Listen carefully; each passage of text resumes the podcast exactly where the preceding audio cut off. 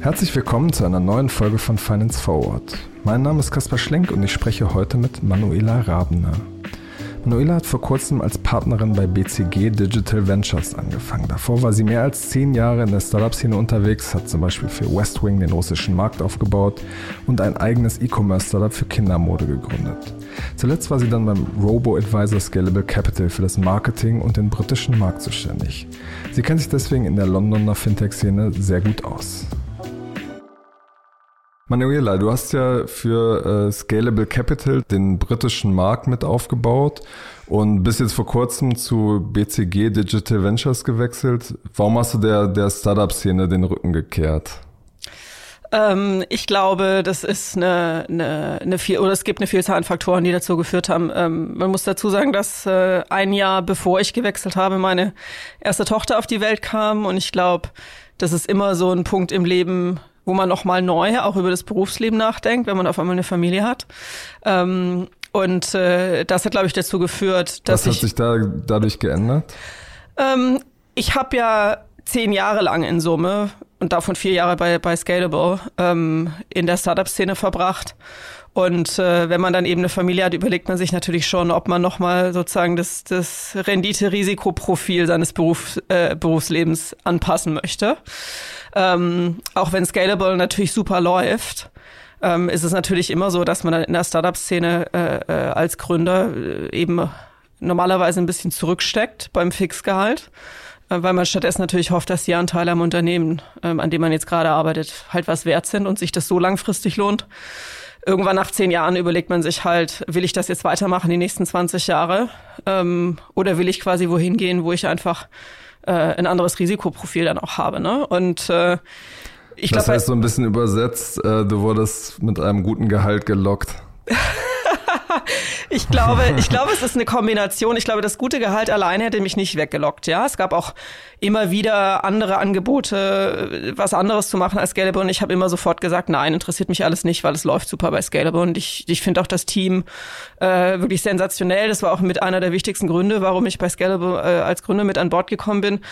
Ähm, aber ich glaube, dass das Gesamtpaket bei, bei Digital Ventures hat mir halt gefallen, weil es im Prinzip keine klassische Beratung ist. Ich war ja früher recht lange bei McKinsey und ich wäre nicht in die traditionelle Beratung zurückgegangen, sondern wir bauen eben Unternehmen für BCG-Klienten. Ne? Also wir arbeiten mit mhm. großen Firmen zusammen, um für die innovative neue Geschäftsmodelle aufzubauen. Und äh, ich fand das halt spannend. Vielleicht kann man das gleich mal ein bisschen konkret ja. machen. An was, an was arbeitest äh, du gerade? Also seitdem ich gekommen bin, habe ich an ganz unterschiedlichen Themen schon gearbeitet. Jetzt gerade beispielsweise arbeiten wir mit einem Unternehmen aus der Energiebranche im weitesten Sinne zusammen. Ähm, und äh, super spannendes Projekt. Es geht quasi darum, ein, ein, internes digitales Tool, eine App quasi, äh, auch mit einem Desktop-Dashboard äh, dabei zu entwickeln, was denen, was denen helfen wird, bestimmte interne Prozesse deutlich besser zu managen, weg von ähm, teilweise Papierformaten quasi zu kommen. Und gleichzeitig ist es ein Thema, was sie eben nicht nur für sich intern nutzen werden, sondern auch als Firma äh, als neue Firma quasi als neues Geschäftsmodell aufsetzen werden, weil es auch für andere Firmen in der in der Energie oder vielleicht auch Wasserbranche, vielleicht auch für Bauunternehmen äh, relevant sein könnte. Ähm, also das ist jetzt gar nicht im Fintech-Bereich. Es gibt natürlich auch ein paar Themen im Fintech-Bereich, in denen ich arbeite. Dazu kann ich momentan aber nicht so viel sagen. Ähm, aber was für mich eben spannend weil ist. Weil du nicht darfst, oder? Ja, weil natürlich, also teilweise sind die noch relativ ähm, im Frühstadium. Und dann ist man natürlich eh immer weniger geneigt, darüber zu sprechen. Und es hängt natürlich dann auch immer davon ab, was der Kunde am Ende entscheidet in der Außenkommunikation, ähm, ob er uns damit nennen will oder nicht. Das ist ja völlig dem Kunden überlassen. Aber spannend für mich ist eben, verschiedene Themen bearbeiten zu können und halt verschiedene. Ich sag mhm. mal, du kannst halt pro Jahr drei oder vier neue Firmen äh, oder ich sag mal digitale Tools, muss nicht immer eine neue Firma gleich sein, ja, äh, an den Start bringen, während du halt als Unternehmer drei, vier, fünf, vielleicht zehn Jahre an einem Thema arbeitest. Ne? Und diese Vielseitigkeit finde ich halt spannend. Und das hat mich gelockt. Vielleicht äh, kannst du die Herangehensweise von euch mal ein bisschen erläutern, damit man mal greifbar machen kann, wie er eigentlich vorgeht. Mhm. Also im Prinzip ähm, bringen wir, und das ist eben auch wiederum der Unterschied zur traditionellen Beratung, äh, so eine Art Startup in a Box ähm, zum Kunden, ne? im Sinne de der Leute, die wir am Start haben. Also wir haben wirklich äh, Softwareentwickler bei uns im Team, wir haben Product Manager im Team, wir haben Leute, die digitales Marketing schon jahrelang gemacht haben im Team. Und selbst die äh, sag ich mal, traditionelleren Consultant-Profile, also Leute, die BWL studiert haben, ne, selbst die haben normalerweise Startup-Erfahrung bei uns. So, und dieses Team bringen wir zusammen mit, mit ein paar ausgewählten ähm, Leuten vom, vom jeweiligen Kunden und strukturieren das dann so, dass wir erst eine, eine Innovationsphase haben am Anfang. Die kann ein paar Wochen lang sein, kann aber auch zwei, drei Monate dauern, wo wir entweder eine Idee, die der Kunde vielleicht schon hat, ähm, validieren und sagen, glauben wir, dass das fliegt. Wir machen dann viel, viel äh, Research mit den Kunden also sehr viel auch viel, ähm, Feldarbeit, die sich ein Startup oft ehrlich gesagt gar nicht leisten kann in dem Ausmaß. Um zu checken, gibt es da wirklich einen Bedarf? gibt es da irgendeinen äh, sag ich mal, irgend, äh, irgendwelche Dinge, die sozusagen, die die Leute suchen, äh, äh weil, sie, weil sie irgendwie eine Friction sozusagen haben, ne? irgendwas, was in ihrem Alltag nicht glatt läuft, weil, ähm, wo du sagen würdest, da zahlen die Leute für. Ähm, das würden wir also validieren, dieses Business-Konzept. Oder es gibt eine, eine, Innovationsphase, wo der Kunde beispielsweise einfach nur sagt, keine Ahnung, ich bin im B2B-Bereich unterwegs, also ich habe nur große Geschäftskunden. Ähm, helft doch mir mal ähm, äh, sozusagen Geschäftsideen zu entwickeln, wo ich direkt mit Endkunden ähm, was machen kann, um zum Beispiel Daten zu sammeln, Trends besser zu verstehen und so weiter. Das ist dann viel offener, das Thema. Und dann würden wir möglicherweise eine etwas längere ähm, Innovationsphase haben, wo wir dann wirklich am Ende sag ich mal, drei bis fünf Ideen beispielsweise haben, wo wir sagen, hier ist der Businessplan, hier ist der Investment Case, hier ist irgendwie die Roadmap, wo wir quasi sagen, was, was muss man jetzt genau bauen, auch aus technischer Sicht, um dieses Businessmodell ähm, zu starten. So, und dann mhm. entscheidet der Kunde, will ich das wirklich bauen? Und dann kommt eben die Inkubationsphase, wo wir auch wiederum alle, alle äh, Fähigkeiten und Kompetenzen an Bord haben, um eben so ein Business dann auch an den Start zu bringen. Wir haben zum Beispiel auch spannende Sachen im IoT-Bereich gemacht. Seid ihr dann an diesem Gemeinschaftsunternehmen auch, äh, seid ihr in diesem Gemeinschaftsunternehmen dann auch beteiligt? Also ja, BCG? häufig schon. Ähm, prinzipiell würden wir nie was bauen, ähm, wovon wir nicht selber hundertprozentig überzeugt sind. A, weil es der Reputation natürlich schadet, wenn Sachen nachher nicht, nicht gescheit laufen. Ähm, aber B, weil wir eben auch in dem Regelfall auch bereit sind, zum Beispiel um die 20 Prozent oder so ähm, äh, an Eigenkapital oder an Anteil an der Firma auch zu übernehmen. Manche Firmen wollen das dann nicht oder es bietet sich nicht an, weil wir vielleicht was entwickeln, was der Kunde hauptsächlich intern nutzen will, um zum Beispiel einen Prozess äh, äh zu digitalisieren. Dann können wir gar keinen Anteil nehmen, weil es quasi keine neue Firma gibt. Ähm, dann arbeiten wir halt mit, äh, mit performance-basierten äh, Mechanismen auch, wo wir halt so, so Performance Indicators festlegen, die nach dem Launch erreicht werden sollen und ein Teil unserer Bezahlung dann davon abhängt. In Deutschland ist ja äh, das Projekt äh, Coop ähm, sozusagen das bekannteste Beispiel. Da wurde zusammen mit äh, Bosch wurde ein, ein Scooter-Sharing-Dienst aufgesetzt. Das ja, ist, hat nicht geklappt, wurde mhm. jetzt wieder eingestellt. Die Roller wurden verkauft. Ähm, was sind denn so Erfolgsbeispiele, die ihr vorweisen könnt? Vielleicht auch aus dem Fintech-Bereich? Ja, also wir haben in Summe soweit ich das jetzt noch richtig im Kopf habe, circa 18 äh, Fintech-Unternehmen weltweit gebaut. Ähm, die sind in Summe über 4 Milliarden Dollar wert, ähm, haben, glaube ich, über 45 Millionen Kunden ähm, ein, ein gutes Beispiel an der Stelle, das schon, äh, schon äh, sag ich mal, eine, eine hinreichend lange Historie hat. Viele Sachen, die wir natürlich gebaut haben, kommen ja erst, sag ich mal, so aus dem letzten Jahr oder dem vorletzten Jahr vielleicht. Der ist noch ein bisschen zu früh, was zu sagen. Aber was wir gebaut haben mit der Royal Bank of Canada, ähm, nennt sich MyAdvisor, ist eben eine Art Robo-Advisor ähm, für die Bank, äh, ist, läuft extrem erfolgreich, ist Ende 2016 an den Start gegangen. Ähm, und da war quasi der besondere. Kann man das ein bisschen beziffern? Ja, also sie haben halt deutlich höhere Assets under Management, also die, sag ich mal, das verwaltete Geld sozusagen pro Kunde ähm, über die Lösung, über die MyAdvisor-Lösung ist deutlich höher, als sie es vorher waren. Vorher hatten sie eben keine digitale Lösung fürs Wealth Management. Es gab die, ähm, die Kundenbetreuer sozusagen, die in den Filialen saßen, die aber zunehmend nicht genutzt wurden. Weil natürlich wie in Deutschland auch die Leute halt zunehmend weniger in die Filiale gehen. Ne? Ähm, und, äh, und da sind jetzt sozusagen die, die verwalteten äh, Gelder sind deutlich in die Höhe gegangen. Sie haben über eine Million Anmeldungen bekommen ähm, auf der Webseite, wo die Leute dann zunächst mal ihren ähm, ihre finanziellen Ziele quasi definieren ähm, und dann einen finanziellen Plan abgeleitet wird und man dann eben mit einem mit einem Kundenbetreuer per Videokonferenz oder Chat, wie auch immer, irgendwie diesen Plan besprechen kann. Das haben also über eine Million Kunden schon eingerichtet. Ähm, und das Wachstum ist, ist enorm und vor allem auch die Effizienz der Kundenbetreuer ähm, ist halt gestiegen, weil die einfach viel mehr Kunden über dieses Tool jetzt betreuen können, als sie es in der Filiale jemals hätten machen können. Also für RBC ein, ein super Erfolgsmodell.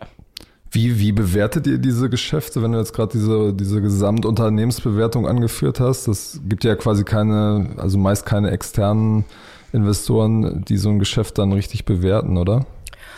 Ähm, das kommt drauf an. Ne? Also es gibt, äh, es gibt schon ähm, Geschäftsmodelle im Fintech-Bereich, die wirklich als neue Firma aufgesetzt wurden und die auch teilweise externes Investment bekommen haben.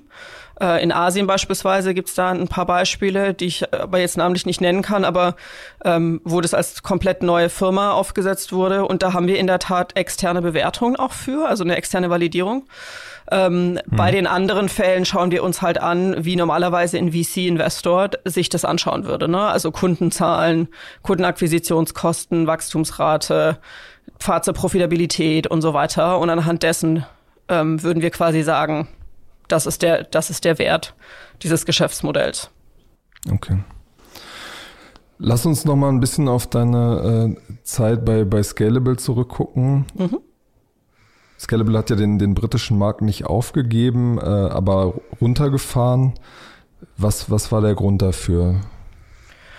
Ähm, ich würde nicht sagen, dass wir den britischen Markt runtergefahren haben. Ähm, ich glaube, was einfach passiert ist, ist, also wir zumindest sind das Marketing ein bisschen runtergefahren haben. Ja, aber ich, ich glaube, was halt passiert ist, wir sind von vornherein mit dem Ansatz an den Start gegangen, dass wir, dass wir unser Businessmodell so aufstellen wollen, dass es international funktionieren kann. Weil klar war, dass man, wenn man langfristig groß werden will, man über die deutschen Grenzen hinausschauen muss. Wir hatten ja auch von vornherein ein, ein britisch-deutsch-österreichisches Gründerteam. Ähm, deswegen haben wir auch von vornherein ja ein Office in London gehabt und eins in München. Also die Perspektive war immer äh, quasi paneuropäisch. Dann sind wir quasi gleichzeitig ähm, zu den Regulatoren gegangen, also der BaFin äh, in Deutschland und der FCA in London. Und die BaFin war einfach im Zulassungsprozess deutlich schneller, was halt dazu geführt hat, dass wir dann in Deutschland auch schneller an den Start gehen konnten. Ähm, und dann hatten wir einfach in Deutschland immer, äh, äh, sag ich mal, von vornherein ein super Wachstum. Ne? Und dann fragst du dich natürlich irgendwann, also gerade jetzt an meiner Stelle, ich war ja auch für das globale Marketing zuständig. Natürlich fragst du dich dann irgendwann, ähm, wo, wo schiebe ich jetzt sozusagen mehr von meinem Budget hin, da wo es jetzt einfach super gerade läuft. Und das war bei uns definitiv auch in Deutschland. Ähm, oder will ich sein, äh, dahin stecken, wo ich auch einfach mehr Wettbewerb habe. Ne? Und in London hast du definitiv mehr Wettbewerb ähm, als, als in Deutschland. Wie sieht der genau aus? Kannst du das nochmal ein bisschen ausführen? Also du hast natürlich zum einen äh, in, in, in England ähm, Nutmeg auch. Ähm, am Start gehabt, die vor uns schon, ich weiß jetzt nicht mehr genau wie lange, aber ein Jahr, anderthalb Jahre oder so vor uns schon äh, äh, am Start waren, während wir in Deutschland mit die ersten waren die mit diesem digitalen äh, Vermögensverwaltungskonzept an den Start gegangen sind. Aber ich glaube, Nutmeg war gar nicht mal so der relevante Wettbewerber, weil die eher auf eine andere Kundengruppe abgezielt haben, zumindest am Anfang noch. Ich glaube, du hast in, ähm, in England ein anderes Umfeld, weil du einfach mehr, sag ich mal, so private Vermögensverwalter auch hast, viel mehr über sogenannte IFAs geht, also Independent Financial Advisors, was du in Deutschland nicht so hast, weil die Leute weniger oft zu einem Finanzberater gehen. Ne? Also ich, ich kenne jetzt persönlich zum Beispiel gar niemanden, der so einen Finanzberater hat. Ähm, in England ist das relativ äh, gang und gäbe. Und ich glaube, ein, weiterer Unterschied ist, England ist eher eine Kultur, wo vielleicht auch, weil viele in der Finanzbranche arbeiten, ähm, wo die Leute so Renditejäger sind. Ne? Während der Deutsche ist eher so der, ich sag jetzt mal flapsig, der Aldi-Konsument, der sagt, wo kriege ich gute Qualität billig? Und da passt ein Angebot ähm, wie das eines digitalen Vermögensverwalters super rein. Ähm, in England ist so, so Indexfonds, Exchange Traded Funds, die eben nur einen Index abbilden und das möglichst kostengünstig, aber nicht versuchen, eine bessere Performance zu erzielen. sind, tun sich in England schwerer als in Deutschland. Und da Scalable Capital, genau wie die anderen äh, äh, Robo-Advisor, normalerweise auch eben gerade auf diese Indexfonds setzt, also diese passiven Instrumente, kommt das in Deutschland, glaube ich, beim Kunden einfach besser an als in England. Also es sind viele Faktoren. Ne? In was investieren dann die, die britischen äh, Anleger eher? Ähm, es gibt, glaube ich, immer noch viele Briten, die sich halt äh, aktiv gemanagte Fonds anschauen, ne, wo du einen Fondsmanager hast, der die Märkte beobachtet und halt sagt, ich glaube an die Aktie mehr als an die andere. Ähm, ich glaube, da, da sind die Leute schon noch bereiter zu investieren ähm, als in Deutschland, weil auch die Presse das immer noch mehr unterstützt als in Deutschland. Und die gucken sich dann halt äh, die vergangene Performance-Historie an von den verschiedenen Fonds und schauen sich halt dann den an, der keine die letzten fünf Jahre deutlich besser performt hat als jetzt zum Beispiel der FTSE oder der DAX in Deutschland. Und in den investieren sie dann, was wenn du dir halt Studien anschaust, ein Irrglaube ist, weil eben vergangene Performance keine wirkliche Aussagekraft hat für die Zukunft. Aber das ist eben konfliktär mit deinem sonstigen, mit deiner sonstigen Lebenserfahrung. Ne? Wenn du mal in einem Hotel warst und das war super, dann ist die Wahrscheinlichkeit halt groß, wenn du nochmal hingehst, dass es auch wieder super ist. Deswegen ist es schwer für die Leute quasi zu verstehen, dass bei Fonds vergangene Historie häufig nur Glück aussagt und nicht äh, äh sozusagen die Fähigkeit, langfristig größere Renditen zu erzielen. Und deswegen machen das halt viele mhm. Leute noch. Und ich glaube, das ist einfach in England, vielleicht auch aus kulturellen Gründen, ich weiß es nicht, aber einfach verbreiteter als in Deutschland, wo man sagt, ich, ich investiere halt lieber in einen super günstigen Indexfonds und er gibt mir einfach die Performance eines globalen Index oder, oder des DAX irgendwie wieder. Und damit bin ich dann zufrieden, als dass ich irgendwie, keine Ahnung, das Fünffache zahle an Gebühren für einen aktiven Fonds. Ich weiß dann auch nicht, ob der Fondsmanager eine gute Entscheidung trifft oder nicht. Ist kulturell anders. Aber das heißt ja sozusagen auch, es das heißt ja auch, dass äh, die Leute generell sich lieber mit diesem Thema auseinandersetzen. Also in Deutschland hat man ja auch das Problem, dass die Leute eigentlich äh, kein Geld äh, in Aktien oder mhm. in andere Anlagen äh, stecken, sondern es eher auf dem, dem Konto liegen Ja, das, lassen. das fand ich interessant, weil ähm, das dachte ich am Anfang auch, dass es diesen Unterschied eben auch gibt zwischen, zwischen Großbritannien und Deutschland. Das Interessante ist aber, ja, in Deutschland hast du das, das Problem quasi, dass es keine wirkliche Aktienkultur gibt. Das ist völlig richtig. Ähm, dafür hast du aber, glaube ich, in England äh, oft das Problem oder in Großbritannien vielmehr oft das Problem, dass gerade im Bereich London, wo du eigentlich viele potenzielle Kunden für so ein digitales Geschäftsmodell haben müsstest, ähm, die Immobilienpreise ja schon sehr lange so hoch sind, dass eben viele Leute sag ich mal, das, das, ihr ganzes Geld eigentlich in die Immobilie stecken. Ne? Also du, du siehst halt eine ganz starke Kaufkultur bei Immobilien. Die Leute kommen aus der Uni raus und kaufen sich sofort, im Zweifel halt eine kleine Immobilie, was du in Deutschland gar nicht so siehst. Und dann äh, geht halt das ganze Geld in die Rückzahlung der Immobilie, ne? weil selbst eine Einzimmerwohnung in London dich halt gleich mal 500.000 kosten kann. Und dann bleibt halt nicht mehr so viel an, an Sparquote übrig. Und dann hast du halt mhm. eigentlich viel sag ich mal, wirklich investierbares Kapital eher bei der etwas älteren Generation, die dann wiederum für solche ähm, ähm, Newcomer im, im, im Bereich Vermögensverwaltung nicht so offen sind. Ne? Also insofern glaube ich, dieses Thema Aktienkultur in Deutschland versus England, das wirkt sich dann gar nicht mehr so aus, weil du in England halt das, das andere Problem hast, dass super, super viel Geld in die Immobilie fließt. Ne? Hm. Um das jetzt mal ein bisschen größer zu ziehen, äh, N26 äh, hat sich ja äh, also kürzlich bekannt gegeben, dass sie sich auch aus Großbritannien oder dass sie sich aus Großbritannien zurückziehen. Die Begründung war, äh, die offizielle Begründung war, dass es mit dem Brexit zusammenhängt, obwohl das ja irgendwie vorher abzusehen war. Klar. Hm. Was ist aus deiner Sicht der Grund dafür, dass sich, dass sich deutsche Fintechs in Großbritannien so ein bisschen schwerer tun? Also ich kann natürlich jetzt zu der genauen Entscheidung und den Hintergründen bei, bei N26 nicht sagen, aber ähm, es ist natürlich schon so, dass du in, in UK einfach ein, ein sehr kompetitives Umfeld vorfindest. Ne? Also in bei vielen Themen gab es eben britische Startups, die schon mindestens genauso früh unterwegs waren ähm, wie die Deutschen. Also jetzt gerade im Beispiel von N26, du hast natürlich ein Monzo hier, du hast Starling Bank hier, die auch ähm, äh, also echt gut zu, zu performen scheinen. Du hast in dem ganzen Bereich. Äh, Revolut äh, ist gerade da mit die 500 Millionen genau, gerade aufgenommen haben. Genau, die 500 Millionen von Revolut. Revolut hat sich ja auch wahnsinnig entwickelt. Dafür, dass sie ja in ihrem Kerngeschäftsmodell, also äh, Währungsumtausch, eigentlich deutlich nach TransferWise erst an den Start gegangen sind, haben die sich ja wahnsinnig entwickelt ähm, und gehen ja auch jetzt in eine ganz andere Richtung als TransferWise.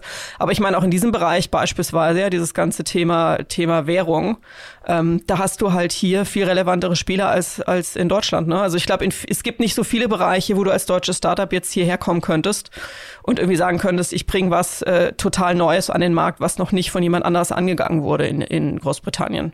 Da sind wahrscheinlich andere Märkte leichter es ist quasi keine kulturelle Verständnisfrage des Marktes, sondern eher, dass äh, der Wettbewerbsdruck einfach zu groß ist. Ja, glaube ich schon, ja, glaube ich schon. Und die Frage, ich meine, klar kannst du immer auch sagen, aber das ist halt Spekulation, ne? wie, wie offen sozusagen ist jetzt der Engländer für deutsche äh, äh, Firmen oder, oder Marken sozusagen im Vergleich zu vielleicht amerikanischen, die auf den Markt kommen. Aber das ist jetzt Spekulation. Ich glaube, wenn.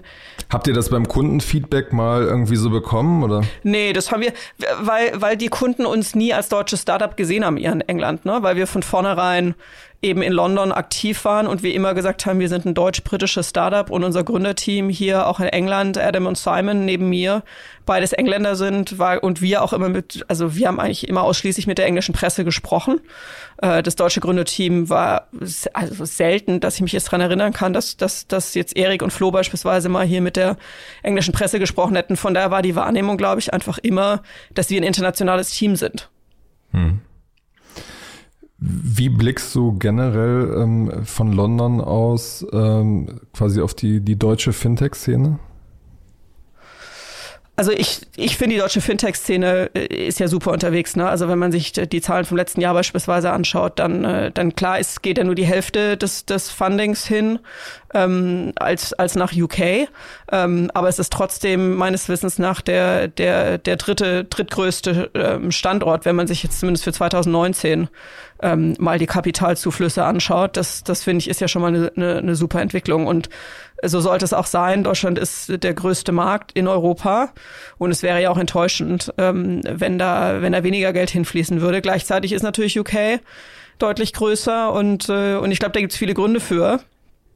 Sei es, sei es ähm, äh, beispielsweise in, in England die Tax, äh, also Steuervorteile, die du hier bekommst als, als äh, Frühphaseninvestor. Also wenn ich als Privatperson beispielsweise jetzt in, in Monzo ganz, ganz früh investiert hätte, dann kann ich halt ähm, die, die Hälfte meines Investments über Einkommensteuerrückerstattung mir zurückholen. Ne? Ich kann wenn ich innerhalb von drei Jahren mit Gewinn verkaufe, ist der komplette Gewinn steuerfrei. Das sind natürlich super äh, Steueranreize, ähm, die eben auch Kapitalzuflüsse für junge Unternehmen ähm, viel einfacher machen. Ähm, und dann gibt's natürlich im Fintech-Bereich insbesondere noch, noch andere Punkte, dass eben London der größte Finanzstandort äh, äh in ganz Europa ist. Und logischerweise, dass dann einfach mehr zu mehr Ideen und auch mehr, sag ich mal, glaubwürdigen Gründern, die dann auch eine Finanzierung eben bekommen, ähm, im Fintech-Bereich führt. Also es ist einfach eine Kombination von Faktoren, ähm, wo Deutschland halt schon leicht oder deutsche Gründer quasi leicht benachteiligt sind gegenüber UK. Insofern nicht überraschend, aber ich finde, es ist gut, es ist eine gute Entwicklung in Deutschland. Ja, siehst du generell dieses Geldargument im Moment, funktioniert das noch? Weil eigentlich gerade im, im Early-Stage-Bereich ähm, gibt es ja unglaublich äh, viele VCs mittlerweile hier in Berlin und auch in, in anderen deutschen Städten. Und eigentlich gerade die erste Finanzierung zu bekommen, sollte eigentlich nicht mehr das Problem sein aus meiner Sicht. Ja, ich glaube, da spielt da noch ein anderer Punkt rein und das ist so ein bisschen die Risikoaversion der Deutschen. Ne? Ich habe also ich habe auch als Gründer ich war ja ganz am Anfang in Deutschland unterwegs als Gründer. Ich habe schon immer wieder gesehen, dass viele Kapitalgeber in Deutschland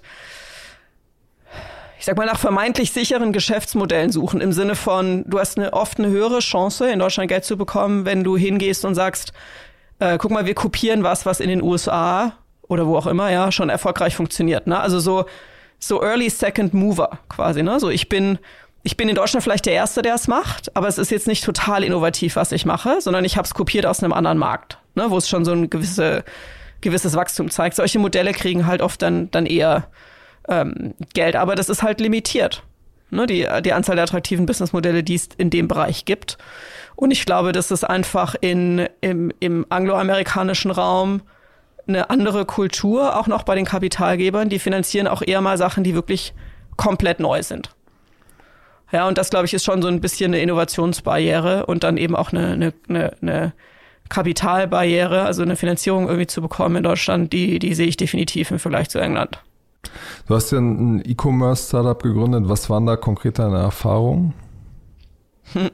Das erste Modell hat ja nicht so gut funktioniert. Äh, das war so ein, so ein Kinderprodukte-Marktplatz.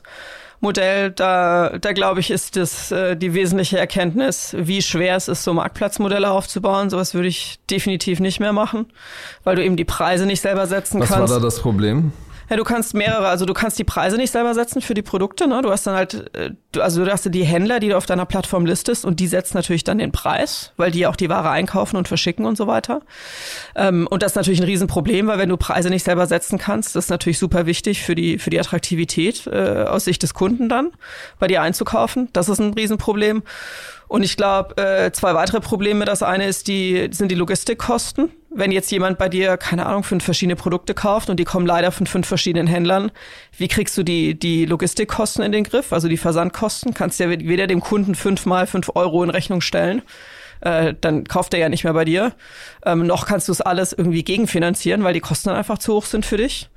Ähm, und du hast natürlich das Sortimentsproblem, wenn du jetzt zum Beispiel sagst, äh, keine Ahnung, das, die folgenden Lego-Produkte brauche ich eigentlich unbedingt, äh, weil die jetzt super attraktiv sind für die Weihnachtszeit oder so, und du hast ja keinen Händler, der diese Produkte im Sortiment hat, dann hast du sie halt nicht, ne? Mhm. Während wenn du natürlich selber dein eigenes Lager hast, dann kannst du deine komplette Sortimentspolitik selber gestalten. Deswegen würde ich halt, also ich würde jetzt nicht pauschal sagen, Marktplätze funktionieren nie. Es gibt ja auch erfolgreiche große Player, die das machen.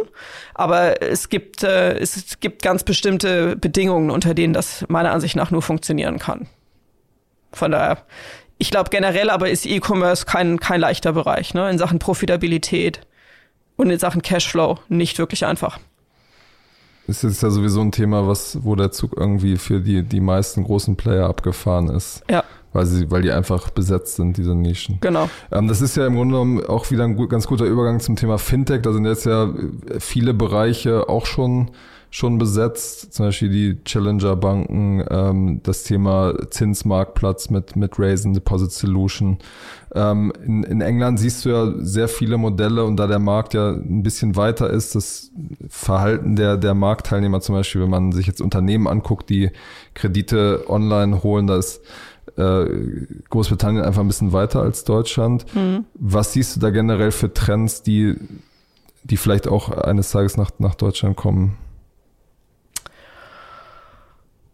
Puh, also was ich sagen, was ich generell sagen würde, ist, dass wahrscheinlich ähm, in, äh, in Großbritannien auch mehr Bewegung unter den etablierten Banken ist, in meiner Wahrnehmung, ähm, sich bestimmte Geschäftsmodelle genau anzuschauen und da jetzt nachzuziehen. Also Beispielsweise NatWest. Kannst du das konkret machen? Ja, also NatWest gehört ja zu, zur Royal Bank of Scotland ähm, mit dazu und NatWest hat ähm, verschiedene neue Geschäftsmodelle an den Start gebracht, äh, sei das Bo, das ist eine Challenger Bank, sei das ähm, Metal ähm, was eben eine Bank für, für kleinere Unternehmen ist, ähm, ich sag mal so, keine Ahnung, bis zu zehn Angestellten oder so, ne, so um, um den Dreh rum. Ähm, also die, die, die sind wirklich dabei, konkret neue Banken quasi auszugründen in ihrer Gruppe und damit eben gegen die, gegen die äh, digitalen Challenger-Banken auch so ein bisschen äh, sich zu schützen. Ne? Und äh, das finde ich ganz interessant und da gibt es einige andere Banken, die da auch an verschiedenen Themen äh, äh, arbeiten. Ähm, da sehe ich also eine große Offenheit. Die Frage ist ja nicht, dass das Ob, also die Deutsche Bank hat ja zum Beispiel auch dieses First für, mhm. für Unternehmenskunden. Die Frage ist ja nicht das Ob, sondern eigentlich das Wie, wie überzeugt ist das Unternehmen, wie viel Geld steckt es da rein, wie viel Ressource steckt es da rein. Ja. Gibt es da wirklich einen Unterschied, dass die, die britischen Banken das aus deiner Sicht ernster meinen?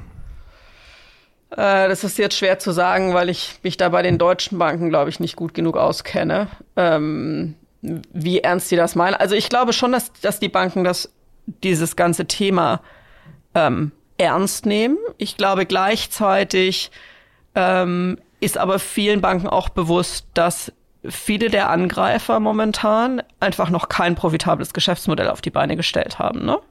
Und ich glaube, da gibt es schon viele von den etablierten Firmen, die sagen, wir warten jetzt erstmal ab, äh, auf welche Art und Weise und, und wie diese Banken eigentlich versuchen, also die neuen Banken, die Neobanken sozusagen, dann eigentlich versuchen, profitabel zu werden. Ne? Weil weil viele der, viele der Produkte vielleicht, mit denen wir dann unser Geld machen, haben die noch nicht im Sortiment und die geben halt wahnsinnig viel Geld für Kundenakquisitionskosten aus ähm, und sind halt nicht profitabel. Und da gibt's glaube ich, schon teilweise so die Haltung, naja, vieles davon wird auch wieder irgendwie eingehen, weil sich halt langfristig nicht rechnen wird. Ne? Ähm, aber ist es schon so. Wie ist da dein Blick drauf? Ja, ich glaube, es wird halt ein paar große, größere geben, die es schaffen werden, eben dieses Produktportfolio aufzubauen, das du brauchst. Ne? Du kannst meiner Ansicht nach nicht langfristig profitabel sein, indem du, äh, sag ich mal, die Kunden mit, äh, mit, keine Ahnung, höheren Zinsen beispielsweise lockst, als was du dir eigentlich leisten kannst zu zahlen, gegeben, wo der Zentralbankzins momentan ist. Oder, oder keine Ahnung, Cash-Angebote machst oder so. Und dann haben die bei dir nachher nur ein Girokonto. Ne? Wie, also wie willst du damit profitabel werden? Girokonto ist eigentlich kaum noch ein profitables Produkt. Äh, du musst, du musst es halt schaffen, ein größeres Produktportfolio aufzubauen ähm, wo du halt hier und da Kredite echten, zum Beispiel vergeben. Ja, Dispo Kredite beispielsweise, ja, vielleicht Immobilienkredite vergeben, äh, vielleicht, äh, keine Ahnung, auch, auch im, im Vermögensverwaltungsbereich kannst du definitiv eher noch profitabel unterwegs sein, als wenn du jetzt wirklich nur ein Standard-Bankkonto für Transaktionen sozusagen anbietest, ne? weil, du, weil du einfach einen größeren Mehrwert auch lieferst, ähm, auch in der Wahrnehmung des Kunden, als einfach nur das Girokonto. Ne? Das, das, die Leute sind einfach nicht bereit dafür zu bezahlen. Ne? Glaubst du denn, dass die Leute wirklich äh, bereit schon dafür sind, über einen Anthony Six Revolut Monzo sich einen Immobilienkredit zu holen? Ich glaube schon, ja. Weil am Ende des Tages, also ich würde es ich würd's quasi andersrum sagen. Ich würde sagen, wenn die Leute bereit sind, jemandem wie Scalable oder, oder auch anderen Spielern im, im digitalen Vermögensverwaltungsbereich ihr Geld zu geben, Geld, das sie schon haben, sozusagen, dann glaube ich, haben sie weniger, viel weniger ein Problem damit, sich Geld von jemandem zu leihen ne? weil das ist ja nochmal, ne? Okay. Also ich, ich persönlich zumindest hätte mehr Problem damit, jemandem, den ich vielleicht nicht für vertrauenswürdig halte, Geld zu geben, als mir von jemandem den ich nicht für vertrauenswürdig halte, Geld zu leihen. Ne? Ähm, also von Kredithaien mal abgesehen.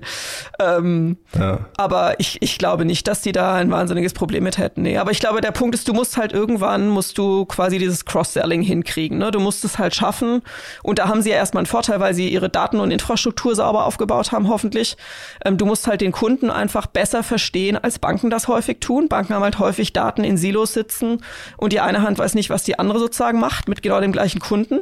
Wenn du das als Neobank halt besser hinkriegst, und das musst du eigentlich besser hinkriegen, dann kannst du halt dem Kunden zur richtigen Zeit genau das richtige Angebot schicken. Ne? Ich meine, bei, bei vielen großen Kunden, äh, Banken ist es ja so, du bist Kunde und auf einmal und hast da keine Ahnung Girokonto und auf einmal kriegst halt irgendwie eine E-Mail, ja hier unser neuer Immobilienkredit. Ne? Und es hat nichts mit dir zu tun. Du willst gar keine Immobilie kaufen, es gibt auch gar kein Anzeichen dafür. Und du kriegst halt die E-Mail, weil sie gerade diesen Monat ihren Immobilienkredit bewerben. Und dann kriegen halt alle Kunden diesen Newsletter. Sowas kannst du mhm. halt als Neobank natürlich viel besser machen, weil du Daten besser analysieren kannst und halt verstehen kannst, ah, keine Ahnung, der hat jetzt einen Bonus bekommen, der ist so und so alt, vielleicht kannst du irgendwie sehen, dass er geheiratet hat und ein Kind gekriegt hat. Du weißt, er hat noch keine äh, eine Immobilie. Und dann weißt du halt, jetzt schicke ich dem mal was raus zu einem Immobilienkredit. Viel höhere Wahrscheinlichkeit, dass das konvertiert. Und wenn du dann vielleicht sogar einfach noch ähm, besser unterwegs bist beim Pricing, dir also genau anschaust, wo muss ich mich eigentlich äh, äh, sozusagen befinden in meiner Preisstruktur, damit ich wirklich was Attraktives habe, äh, dann hast du eine viel größere Wahrscheinlichkeit, den Kunden zu konvertieren. Das ist dann äh, auch wieder so ein bisschen die Frage, wie weit geht man da? Also Monzo arbeitet ja zum Beispiel an so einem Produkt, wo sie das Konto äh, auswerten und dir dann irgendwie einen, einen günstigeren äh, Stromtarif anbieten wollen oder Mobilfunkvertrag. Ähm, was ich mich halt so ein bisschen frage, wie viel Analyse gerade auch so ein, so ein deutscher Kunde ähm, quasi ertragen kann oder äh, ja. wie viel ihm da recht ist, was sowas angeht. Das ist richtig. Ich glaube, der deutsche Kunde ist da definitiv äh, spezieller und ein bisschen anders unterwegs als jetzt der Kunde in Großbritannien. Also nachdem GDPR in Kraft getreten ist, hatten wir in Deutschland schon ein paar Kunden, die hier und da bei uns irgendwie nachgefragt haben nach irgendwelchen Sachen. In, in England hat kein Mensch sich irgendwie dafür interessiert war mein Eindruck. Also natürlich ist da der Deutsche anders drauf. Gleichzeitig glaube ich schon, dass wir generell, wenn man sich die Entwicklung äh, sozusagen des Internets und der Digitalisierung anschaut, dass wir jetzt gerade so in der Dekade des ähm, quasi Denk für mich Zeitalters sind, ne? Wo wir irgendwie sagen, Internet war noch Was so die. Was meinst du damit?